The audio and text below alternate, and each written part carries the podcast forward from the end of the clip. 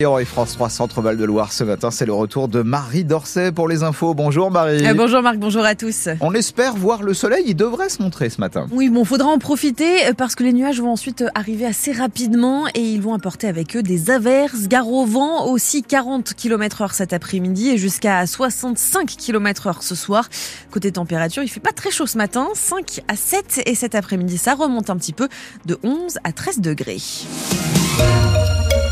Et Marie, une commune du Loir-et-Cher pour représenter notre région Centre-Val de Loire. Saint-Dié-sur-Loire, aux portes de Chambord, fait partie des 14 villages sélectionnés pour être le préféré des Français dans l'émission présentée par Stéphane Bern sur France 3.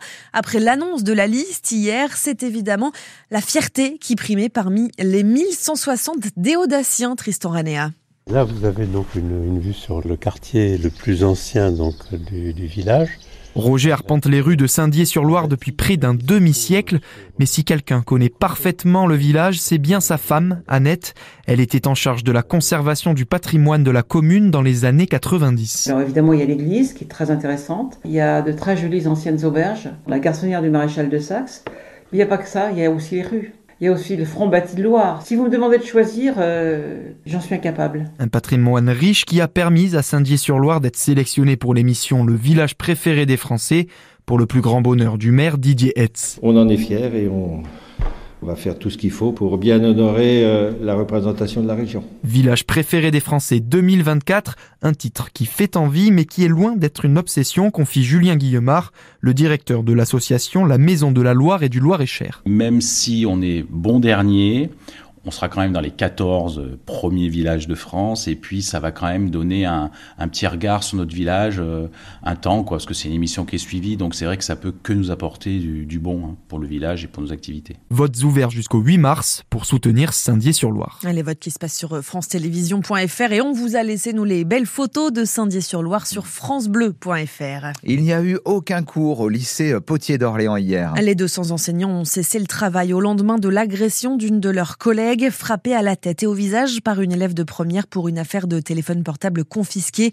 La professeure a porté plainte. La jeune fille, elle est exclue à titre temporaire. Elle passera en conseil de discipline après les vacances.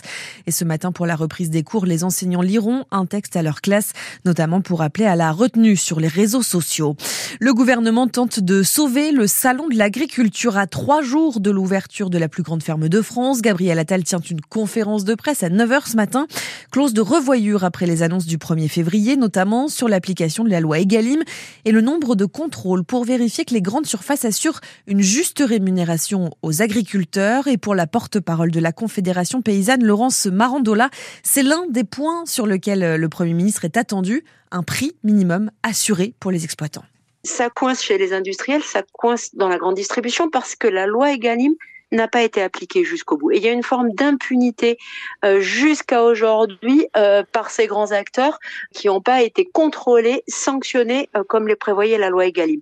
Mais la loi Egalim ne prévoit pas ce mécanisme de, de prix minimum. C'est clairement au centre de la problématique.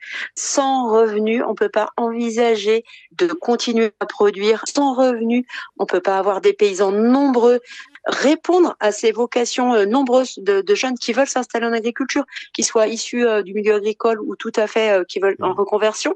Et sans revenus, on ne peut surtout pas faire face aux défis climatiques, environnementaux qui sont les nôtres et chacun sur nos fermes on les sent et on a besoin de revenus et d'accompagnement pour faire face à ces difficultés, tout simplement pour assurer la souveraineté alimentaire, notre mission d'alimenter nos concitoyens. Il faudra d'autres types d'accompagnement, mais sans mmh. revenus, en tout cas, tout le reste est voué à l'échec. Et dans le Loiret, des représentants de la FNSEA et des jeunes agriculteurs ont eu une réunion technique ce matin avec la direction régionale de l'alimentation, de l'agriculture et de la forêt. Ils n'ont a priori pas prévu de manifester ensuite. La grève à la SNCF, elle, ne devrait pas trop compliquer les départs en vacances ce week-end, malgré le préavis déposé par Sudrail pour les aiguilleurs. L'entreprise prévoit une circulation quasi normale sur les intercités, les Ouigo et les TGV. Marie, les habitants d'Ingré en ont ras-le-bol. Les riverains de l'A10 surtout n'en peuvent plus des nuisances sonores renforcées, notamment depuis les travaux d'élargissement à deux fois quatre voies. Et pour avoir plus de poids, ils tiennent ce soir une réunion pour créer un seul et unique collectif, car ils sont en fait plusieurs à s'être organisés par quartier. Marise Gignoux a créé le premier collectif en 2018 et ce soir, elle s'attend à voir de nouveaux ingrédients mobilisés à ses côtés. Je pense qu'il va y avoir beaucoup plus de gens qu'au début des travaux, parce que les, les personnes, elles ont fait confiance à Vinci, mais finalement, aujourd'hui, elles, sont déçues, elles ont, l'impression d'avoir été trompées. C'est quand même un monstre, cette autoroute. Deux fois quatre voies, ça fait huit voies d'autoroute à proximité de maisons. Et je vois par exemple là où nous sommes, rue de la Monnaie, sans aucune protection, c'est pas sérieux. Ce que Vinci a du mal à comprendre, c'est qu'à certains endroits, l'autoroute est en hauteur, que le bruit file, et que tant qu'il n'a pas d'obstacle, eh bien, comment tout le monde en profite. On a eu aussi les travaux ces travaux qui ont duré plusieurs années, durant lesquels on a eu du bruit, de la poussière. Je pense que Vinci nous devait une bien meilleure protection que ce qu'elle nous offre aujourd'hui. Vinci qui assure qu'il lancera prochainement de nouvelles mesures contre le bruit sur toute la commune d'Ingré. L'ONG de défense des consommateurs Foodwatch porte plainte contre Nestlé après les révélations fin janvier d'une enquête de la cellule investigation de Radio France et du Monde selon lesquelles l'industriel a traité illégalement ses eaux en bouteille sans en informer ses consommateurs. Missak Manouchian entre au Panthéon aujourd'hui. Le meneur d'un réseau de résistants fusillés avec 22 camarades en 1944, il y a 80 ans, jour pour jour. Il rejoint les immortels accompagné de sa femme, Mélinée. La cérémonie commencera à 18h30 avec de nombreux invités et dans les tribunes, des membres aussi du Rassemblement national, une présence qui irrite certaines familles de résistants, dont une partie était présente hier à la veillée au Mont Valérien. Le reportage sur place de Farida Noir. Elle se recueille solennellement devant le cercueil de son grand-oncle posé sur l'esplanade du Mont Valérien.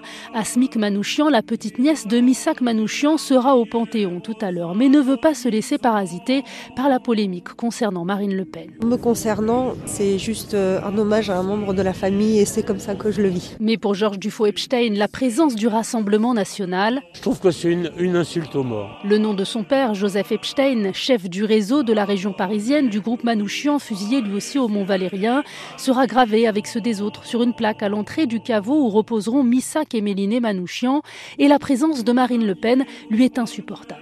La politique du Rassemblement national, qui est euh, de défendre la préférence nationale, de défendre le droit du sang et non pas le droit du sol, est contraire aux idées de la résistance. Les idées de la résistance, elles étaient généreuses.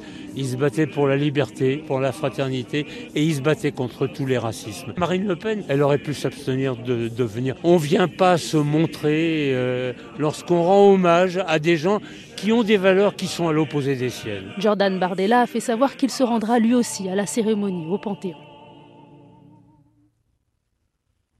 Et la cérémonie d'entrée au Panthéon de Missak et Méliné Manouchian sera à suivre en direct vidéo sur francebleu.fr à partir de 18h15. Merci beaucoup.